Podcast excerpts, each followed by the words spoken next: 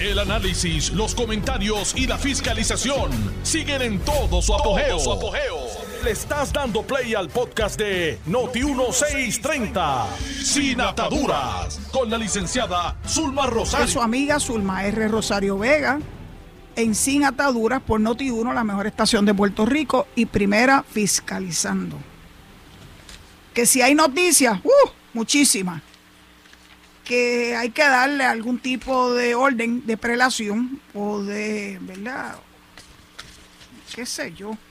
Son tantas que uno, no sabe ni con qué empezar primero. Vamos a empezar con algo que es doloroso, eh, que se estuvo discutiendo hoy en el programa de Ferdinand Pérez, y es que le han restado al presupuesto que se le asigna a las entidades sin fines de lucro 200 mil dólares a ser de Puerto Rico.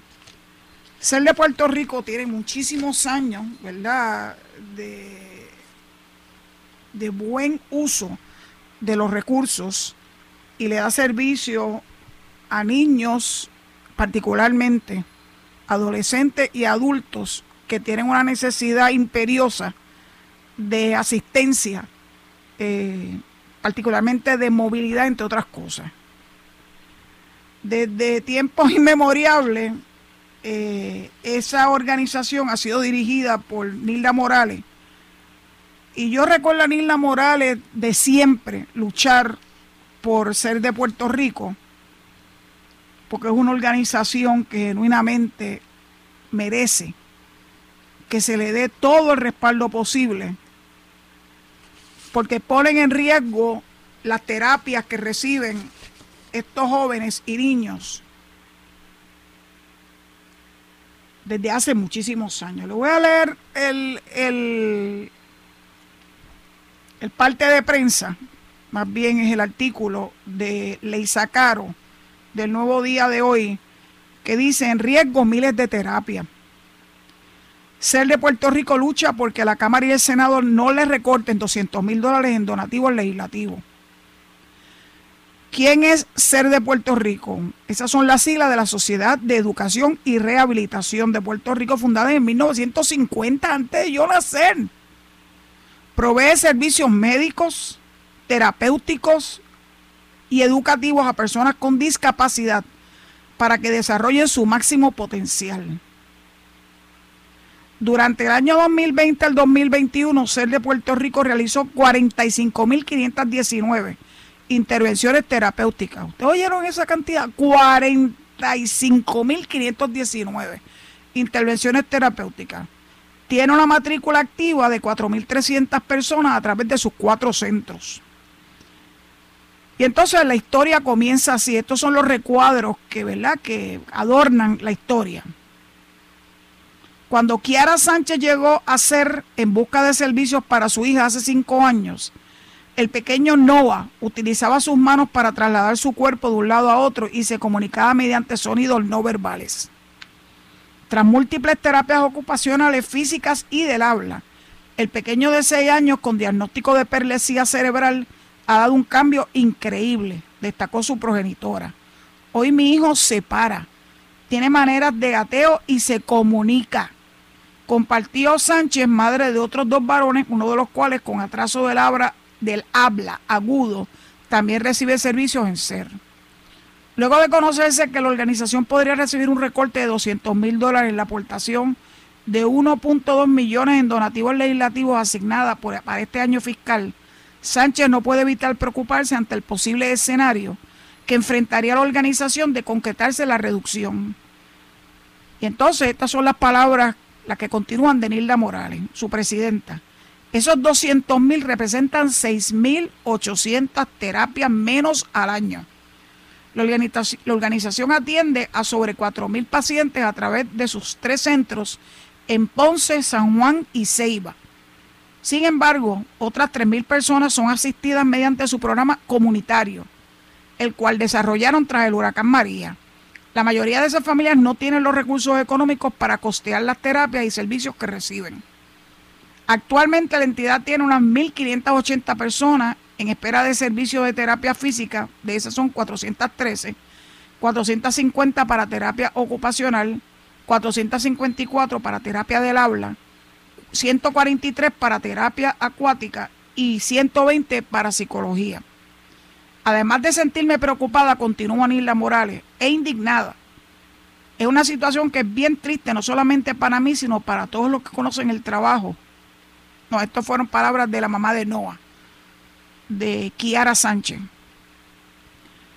Sino para todos los que conocen el trabajo de ser. Es triste que lleguemos a tener que quitarle dinero a personas con necesidades. Noah, por ejemplo, recibió varias sesiones de terapias robóticas, Locomat, mecanismo que mejora la coordinación motora, cada una de las cuales ronda entre los 4.000 y 7.000. Según la propuesta presentada por CER de Puerto Rico ante la Comisión de Donativos Legislativos, el 88% de los 1.2 millones iría dirigido al pago de ese personal especializado, terapistas, maestros, médicos pediátricos y trabajadores sociales, y el restante 12% para las rentas y utilidades. El presupuesto operacional de SER es de 8 millones anuales el tratamiento para una persona con diagnóstico de autismo por la multiplicidad e intensidad de los servicios en manos de ser podría ascender a 14 mil anuales, pero en el gobierno sale en 80 mil, explicó Morales. Somos el único centro de rehabilitación pediátrica en la isla y el más completo en la atención del adulto. En las pasadas semanas el equipo de SER junto a padres y pacientes se han dado a la tarea de visitar a los legisladores en un intento por evitar el recorte. Al momento, el presidente senatorial José Luis Dalmau se ha comprometido a restituir 100 mil. No debiéramos tener que mendigar ni tener que entrar en estas luchas que son estériles, porque al fin y al cabo no se trata de la organización ni de los que trabajamos en la organización, sino de los miles que atendemos. No estamos pidiendo aumento, estamos pidiendo que no recorten. El nuevo día intentó comunicarse ayer con el presidente de la Cámara, Rafael Tatito Hernández, pero no estuvo disponible. Y saben una cosa, por lo menos hasta que yo escuché el programa de Felina esta mañana, tampoco lograron comunicación con Jesús Santa, que es el presidente de la Comisión de Hacienda de la Cámara. A Felina le pareció raro, pero creo que por lo que escuché de Carmen, que no escuché el programa completo, él estuvo hoy en la actividad que se estuvo celebrando de parte de Noti1 en una de las entidades que ofrecen servicios Advantage en Puerto Rico, allá en Caguas. Al momento, el líder cameral no se ha comprometido a restituir el dinero, sino que ha sostenido que la resolución legislativa continúe en comité de conferencia debido a diferencias entre ambos cuerpos. Ha dicho además que la organización es la que más donativos legislativos recibe. La resolución es una recomendación de la Comisión de, Donativos Legislativos, que es la que, la que tira ese número.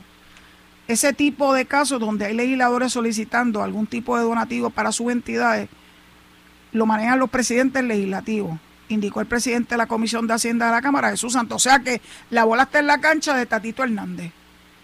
Nos parece tan ilógico que cuando van a hablar de recorte, hablen de recorte a una entidad que es harto conocida, imagínense que se estableció en 1950, que está evidenciado los servicios que le dan, ¿verdad?, a sus pacientes, que se ve evidenciada la transformación que reciben ellos después de esas terapias.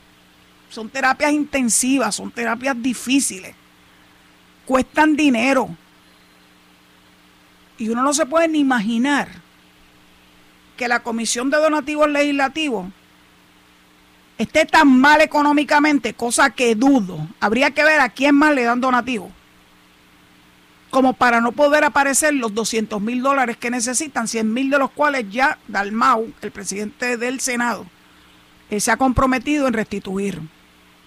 Así que Tatito Hernández es importante que asuma su responsabilidad y dé directrices a esa comisión, ¿verdad?, de donativo que una comisión conjunta de Cámara y Senado, para que no permitan que ser de Puerto Rico tenga innecesarias limitaciones económicas para poder dar su servicio. Acuérdense que todo el mundo opera bajo un presupuesto. Y ya el presupuesto de ser hace años que está establecido con, ¿verdad? con los cambios que se dan de año en año. y 200 mil dólares para ellos se le va la vida. Tal vez para otros no, pero para hacerle Puerto Rico sí. Así que yo me voy a sumar a las voces que piden acción de parte de los cuerpos legislativos para que les restituyan. No están pidiendo aumento, solamente que les restituyan el presupuesto completo que parte de esos donativos legislativos. Yo no puedo ni imaginarme que la Cámara de Representantes, que su presidente, que el presidente de la Comisión de Hacienda no hayan ni vayan a tomar cartas en este asunto. Yo creo que Puerto Rico entero tiene que levantar su voz a favor de ser de Puerto Rico. Todos esos que van hasta la calle de Fortaleza a pelear por Luma o contra Luma. Esos que van a pelear por, porque no quieren que el Normandy se rehabilite, porque alegan que van a hacer imposible el acceso a las playas, cosa que es totalmente falso. Este, pues debieran esas voces que ellos entienden que es de protesta, protestar por esto. Esto es una causa que merece que todos nos unamos. No importa, ¿verdad? Las consideraciones políticas, ideológicas. Yo creo que ser de Puerto Rico merece todo nuestro respaldo. Así que a través de estos micrófonos de Noti1 esta su amiga Zulma R. Rosario Vega se suma a esas voces que reclamamos que se le restituya el presupuesto completo que nace de los donativos legislativos a ser de Puerto Rico. Yo no tengo ningún vínculo con ser de Puerto Rico, más allá de lo que he conocido por años y años y años a través de los medios, porque he visto tantos casos de particularmente de niños que hacen unas transiciones espectaculares luego de que reciben los servicios de ser de Puerto Rico. Eh, la conciencia que uno crea eh, a través de los maratones que se dan a beneficio de ser, eh, porque ahí ellos incluyen en esos maratones visuales y testimonios de los que han recibido y reciben servicio de esa entidad eh, que es maravillosa. Eh, mi abrazo solidario a Nilda Morales, que tiene a su disposición este vehículo, este micrófono, se lo pongo a su disposición para que pueda indicarle al pueblo de Puerto Rico porque es importante, más allá de lo que dice el artículo que les acabo de leer, el que no se le rebaje ni un solo centavo a ese donativo legislativo porque de ello depende el que puedan dar razonablemente bien sus servicios. Yo estoy segura que necesitan más. Fíjense, se me ocurre de momento a todos estos millonarios, Nouveau Rich, que hay en Puerto Rico por razón de su jackpot con, la, con el uso del, del reggaetón, del trap y de esas canciones altisonantes. Pues fíjate, una buena forma de devolverle a Puerto Rico algo, dándole un donativo sustancial y sustancioso. Yo diría que millonario porque disponen de ese dinero a esta entidad, ser de Puerto Rico. Ahí sí que ese dinero va a estar bien utilizado. Aléjense ya los Bad Bunny de la vida, las Cani García de la vida, aléjense de una buena vez de estas luchas ideológicas y súmense al esfuerzo de hacer de Puerto Rico un mejor lugar para vivir, especialmente para las personas discapacitadas. Así que bueno, levantado, levantado ese issue, veremos a ver si se ponen para su número y deciden hacer una buena aportación a hacerle Puerto Rico si lo quieren hacer anónimamente, perfecto, pero si quieren darse todo el gustazo de recibir, ¿verdad? La, la publicidad que ellos tanto, a ellos tanto les gusta, pues mira, háganlo. Aunque sea para fines publicitarios, yo creo que hacer no le va a importar. Lo que le va a importar es recibir el donativo eh, para poder dar y ampliar sus servicios eh, terapéuticos, que ustedes vieron que son terapias de diferentes eh, clases para particularmente los niños que son los pacientes de esa organización. Bueno, Lo primero es lo primero. Y ya lo abordé. Ahora, la pava está que arde.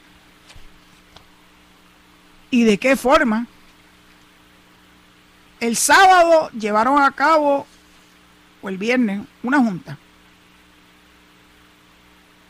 El viernes fue la junta de gobierno. Y salieron unos cuantos disgustados. Empezando por la alcaldesa de Morovis, que dice que ella se va a tirar para la alcaldía. Que ella pidió los salones de la sede del Partido Popular en Puerta de Tierra para poder llevar a cabo una conferencia de prensa y se la negaron. Luego, leo, porque bueno, hay que decir las dos versiones. Luis Vega Ramos, el flamante nuevo director o secretario de La Pava, indica que fue que Carmen Maldonado lo pidió tardíamente. Eh, bueno, ella estaba dispuesta a pagar, ¿verdad? Por, por la sede para que pudiera llevar a cabo su conferencia de prensa. En esa conferencia de prensa, Carmen Maldonado indicó que la tuvo que hacer fuera de la, ¿verdad? En la parte de afuera de la sede de La Pava eh, indicó que además de que sigue en pie su deseo de aspirar a la gobernación en el 2024, ya tiene conformado su equipo, particularmente su equipo electoral. Y tiene entre sus directivos al comisionado en asuntos electorales Miguel Río, que fue excomisionado electoral del PPD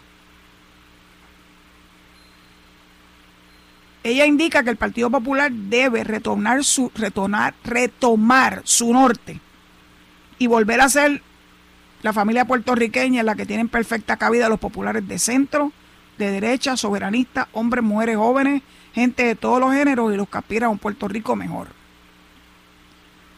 Nos indicaron que no iba a estar disponible, como ustedes pueden ver, no hay ninguna actividad adentro. Y entonces Luis Vega dijo, la solicitud de la vicepresidenta llegó tardía. No me lo hizo cuando nos encontramos temprano en la Junta de Gobierno y vino después de las 5 de la tarde del viernes, donde estábamos teniendo una Junta de Gobierno y una semana intensa de un proceso de transición. ¿Qué decidió la Junta de Gobierno el viernes?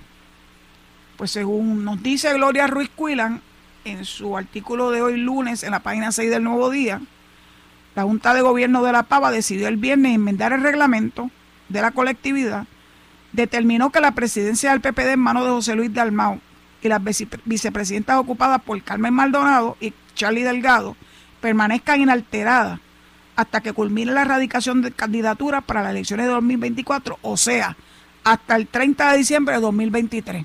Van a tener que esperar largo y tendido. José Luis está atornillado, José Luis Dalmau y no quiere soltar la batuta de la presidencia. Carmen Maldonado calificó la decisión como un secuestro del Partido Popular, antidemocrático, que fue lo que se estuvo llevando a cabo durante la Junta de Gobierno que se llevó a cabo el viernes pasado. Entonces también, para hacer las cosas peores, resulta que está pelado, el PPD pelado, pelado, pelado. Bueno, por lo menos movieron algo para que de los 244.74 que aparecía como balance en sus arcas eh, en el informe que se rindió a junio de este año, ahora ya subió a 3.300. Pero sigue siendo un partido que ingresa menos de lo que gasta. Y eso pues ya te va señalando la ruta del Partido Popular, que no ha hecho ningún esfuerzo, por lo menos de lo que se desprende de este artículo, para llegar a ese fondo y sentir que no tiene la soga al cuello todos los meses en el pago de las utilidades, en el pago del agua, de la luz, de los teléfonos, etcétera. Eso es fundamental. El PIB tiene más chavos que ellos. Lo que denota que eso es un partido que está bastante descabezado. Y nada, que ellos están confiados en que con una varita mágica van a conseguir chavos suficientes para poder desarrollar una campaña que están posponiendo hasta diciembre del 2023, particularmente quienes van a regir los destinos del partido como, como institución. No, porque ellos dicen pues, que hay que esperar quiénes van a ser los candidatos y quién van a ser, quién va a ser la persona que lidere no solamente el Partido Popular, sino la candidatura a la gobernación. Es interesante, porque yo creo que el diagnóstico es que ese partido está moribundo. No levanta cabeza. Sus propios dirigentes, como Carmen Maldonado, que es vicepresidenta, tampoco es meramente que es candidata a la gobernación. Es la vicepresidenta del Partido Popular Charlie Delgado está como que en Bavia. No se le ve gran inquietud por lo que le está pasando al partido que lo, que lo llevó a una campaña de gobernación que ellos estaban muy confiados en que luego del verano del 19 iban a ganar y la gran sorpresa fue que Nacarile del Oriente. Ellos ufanan de que ganaron la mayor parte de las alcaldías que ganaron Cámara y Senado. Bueno, lo de que ganaron Cámara y Senado, yo diría, como decimos los abogados, cuares, porque ambos cuerpos tienen una, los populares, tienen una ventaja pírrica y dependen del voto que le presten los partidos de oposición, particularmente los emergentes como son Proyecto Dignidad, y eh, el movimiento Victoria Ciudadana. Victoria Ciudadana, que de verdad que no dejan de sorprenderme. Cuando sale a relucir que Mariana Nogales, la que truquió, el informe financiero de ética, la que ocultó que tenía propiedades. Y entendemos que parte de la investigación sobre ella se centra en si ella notificó al Departamento de Hacienda de esas ganancias como terrateniente en Palmas del Mar. Lo ocultó, lo negó y veremos a ver en qué ocurre, qué ocurre con todo esto. El Partido Popular está muerto. Ah, que puede revivir, claro que puede revivir. en la política nada está escrito. Sabrá Dios qué movidas van a hacer. Como dijo Aníbal José una vez, le venden el alma al diablo. Lo dijo. Nadie puede decir que lo que yo estoy diciendo no es cierto. Cuestión de buscar los periódicos para que vean. Estoy recibiendo un mensaje de alguien que sabe mucho de esto, pero necesito el espacio para poderlo analizar antes de, de poderlo decir al aire. Eh, gracias, José. Lo leeré ahora en la pausa, que está casi encima de mí. La cara de ellos vale un millón de pesos. Busquen.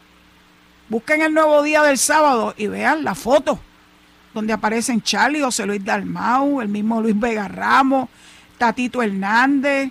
Eh, la, vale un mundo esas caras. Eh, parece que estuviera en un entierro. Bueno, parece ser, porque es obvio que le están celebrando el velorio al Partido Popular.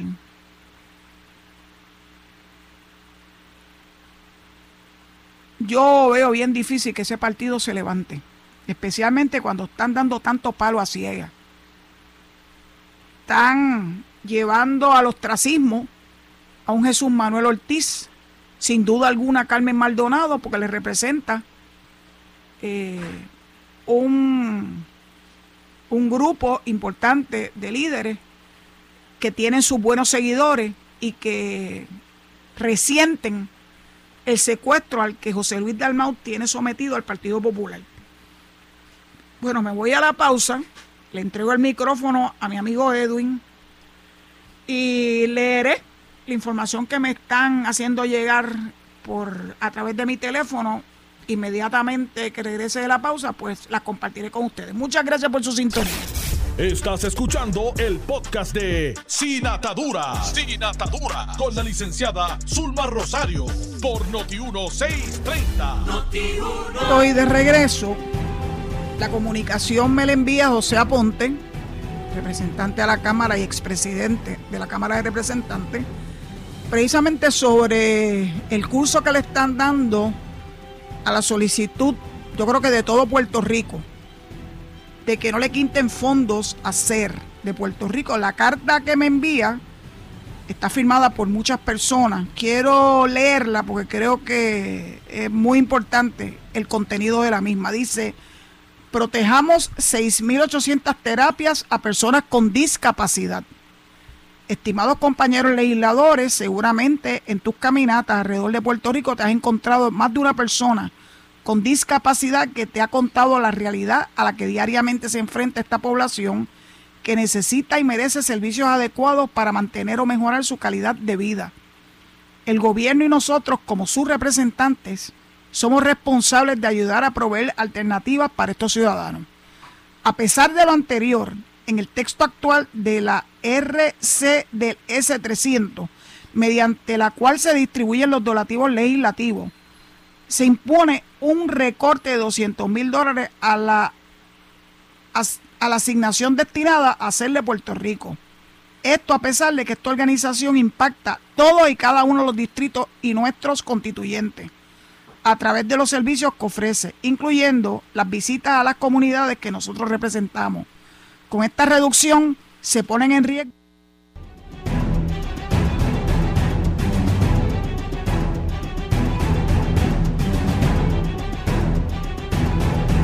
impacta a personas de todo el país.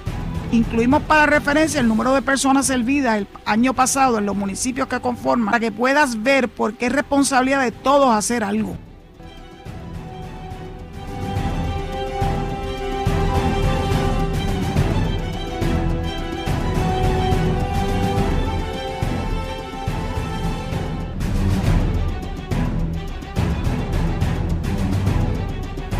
De subdistritos representativos ha sido impactada. Por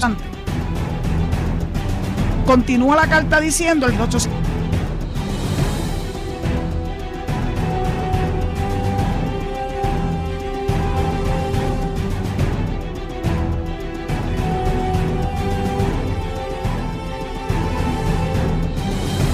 representantes devolver los restantes 100 mil para asegurar que nuestros constituyentes continúen recibiendo sus terapias.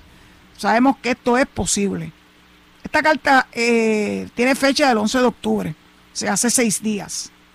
El presidente del Senado, bueno, perdón, la alternativa para esto es otorgar 100 mil de la partida de sobrante, que asciende a 2.500.000. De esta forma, la asignación que se le otorga al resto de las entidades permanece igual.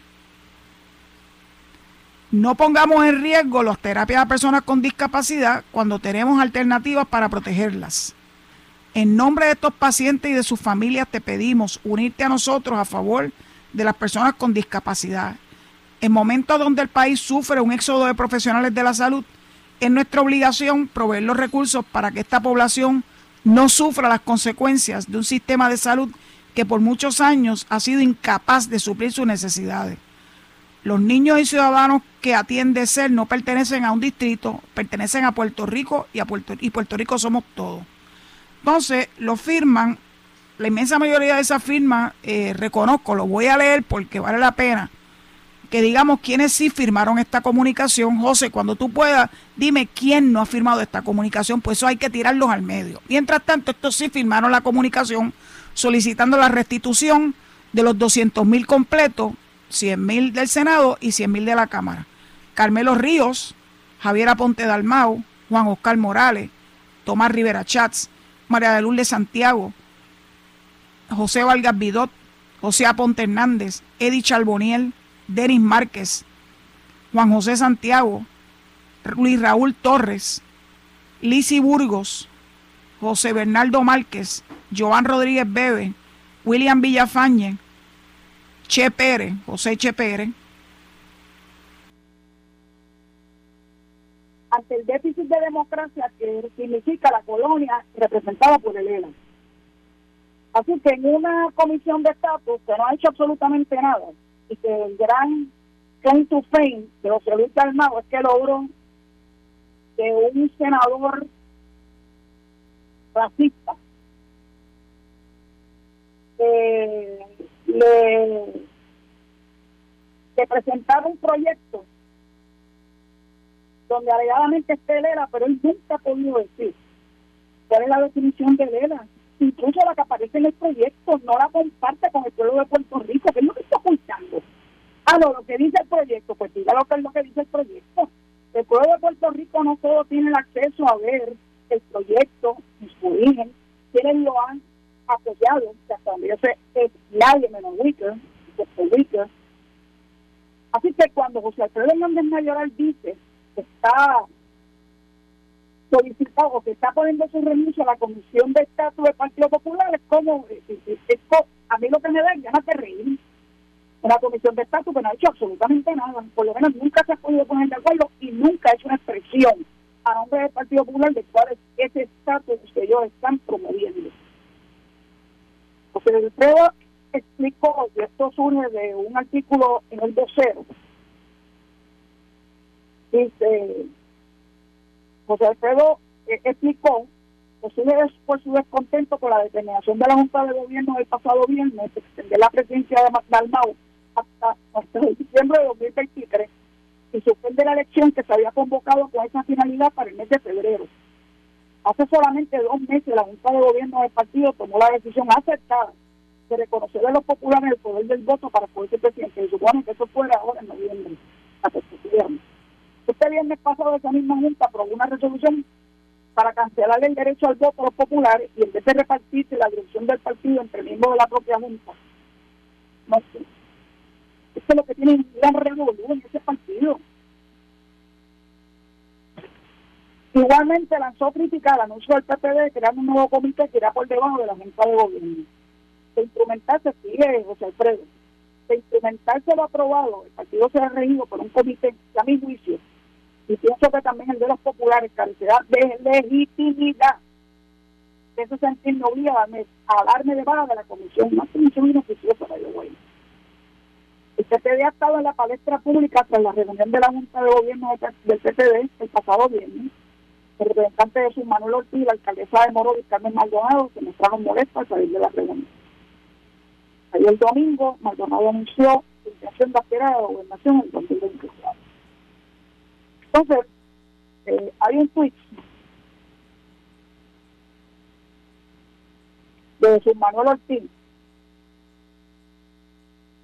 este viernes pasado esa misma junta aprobó una resolución para cancelar el derecho al voto a los populares en vez de repartirse la dirección del partido entre los miembros de la propia junta. Y Jesús Manuel Ortiz escribe esto a José Alfredo Hernández Mayores. Lo que quieren es un gran y vas a tener que ponerse para su número porque aunque ustedes no lo crean, diciembre del 2023 está ahí a la vuelta de la esquina. Un año pasa más rápido que ligero. Y si están pensando que queda, queda todo un mundo de tiempo para ellos poder poner la casa en orden, la mala noticia que les tengo es que el día menos pensado va a encontrarse con el ataúd frente a sus caras. Dicen muchos que el ataúd ya está presentado. El Tribunal Supremo terminó de poner los últimos los últimos clavos a ese ataúd cuando se conoce que el ERA es inexistente, que sigue siendo colonial, que sigue siendo un déficit de democracia, que seguimos estando bajo el palio del Congreso de los Estados Unidos sin tener representación ni voto en este Congreso que manda y comanda. Y yo creo que a estas alturas, el Partido Popular nos acaba de dar por, ¿verdad? Por, por enterado de que su vela está muerto, de verdad que yo no entiendo qué más se necesita para reconocerlo. Ahora su gran esperanza es el proyecto de Wilkins que acaben de explicarle al pueblo de Puerto Rico el contenido del proyecto de Wicker que alaba tanto el ELA de José Luis Dalman. Qué bueno es el Vamos a ver, díganselo a Puerto Rico. Nada se lo impide. Ese proyecto lo, lo, lo sometió Wicker en el verano, en julio, y ya estamos, ya estamos en octubre. Más de la mitad de octubre ha transcurrido y todavía no he visto un solo documento firmado por el Partido Popular donde avala la definición que alegadamente Wicker le incluyó en el proyecto del Senado. Nati muerto, porque de la misma forma que ellos alegan que el 8393 se murió, pues más muertos está en el Senado. Van a tener que esperar, van a tener que esperar, no les queda de otra se fue la luz, hubo un gran trueno, está difícil la cosa acá en el oeste todavía. Eh, espero que puedan seguir oyendo porque tengo eh, la posibilidad de transmitir por un ratito más, porque tengo un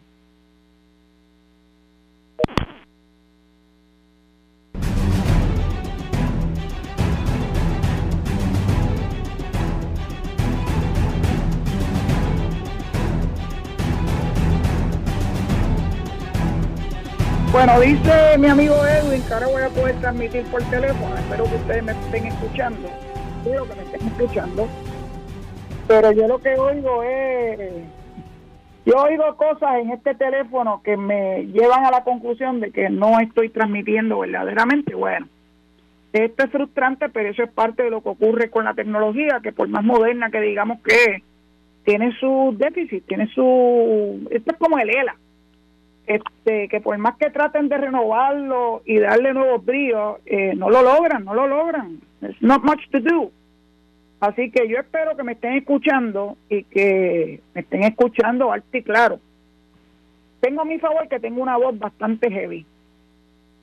Eh, ahora mismo acaba, acabo de escuchar un gran trueno, así que parte del problema puede ser que tenemos encima una, una tormenta eléctrica y cuando hay tormenta eléctrica, pues esas cosas ocurren. Bueno, se fue la luz. Por lo menos aquí en casa se fue la luz. Eh, vamos a ver si logro terminar este programa razonablemente bien con, ¿verdad? con los problemas que he tenido en la tarde de hoy en esta transmisión. Quiero compartirles que el Tribunal Supremo de los Estados Unidos, a pesar de que Gorsuch, el juez dijo que era hora de que entendieran los casos insulares, racistas, de principios del siglo XX, que era hora de definitivamente ponerle fin a esos casos y utilizarlos como punto de referencia a las determinaciones del Tribunal Supremo de los Estados Unidos, pues resulta que teniendo esa oportunidad, a través de un caso que llevaron unos ciudadanos de la Samoa. En ese caso ellos reclamaron tener derecho a la ciudadanía americana y que se debía revisar la doctrina racista de los casos insulares. Lamentablemente, el Tribunal Supremo rechazó hoy entender ese caso, luego de que el décimo circuito de apelaciones, nosotros pertenecemos al primer circuito, el décimo circuito de apelaciones descartó naturalizar por la vía judicial a los nacidos en Samoa en respuesta a una demanda de tres samoanos que reclaman ser considerados ciudadanos de Estados Unidos bajo la decimocuarta enmienda de la Constitución estadounidense con las mismas protecciones de las que nacen en los estados. Los nacidos en Samoa americanos son nacionales de Estados Unidos, pero no ciudadanos estadounidenses una situación jurídica que el gobierno de ese territorio prefiere mantener. Eso es igualito que, lo, que los de prefieren la desigualdad. Todavía yo no acabo de entender que teniendo la posibilidad y dado el mandato del pueblo de Puerto Rico abogar por la estabilidad, estos insistan en mantener un estatus colonial y territorial, igual que los samoanos. Es, es que bueno, la verdad es que no deja uno de sorprenderse. ¿Cómo es posible que estén dispuestos a vivir esclavizados bajo los rigores de una colonia y no luchar por la igualdad que solamente te da la ciudadanía americana y solamente te da el convertirte en Estado. Así que los samoanos yo creo que necesitan electroshock también. ¿Y qué dijo el circuito de apelaciones del décimo circuito?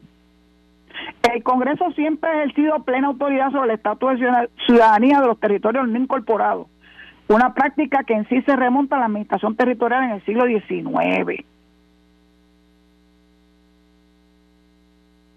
En Downs versus Bidwell, que es uno de los casos insulares, el tribunal dictaminó, oigan esto, crear el concepto de territorio no incorporado que Puerto Rico y otras áreas insulares están habitados por razas alienígenas que no están familiarizados con los principios anglosajones ni, reírse por, por ellos.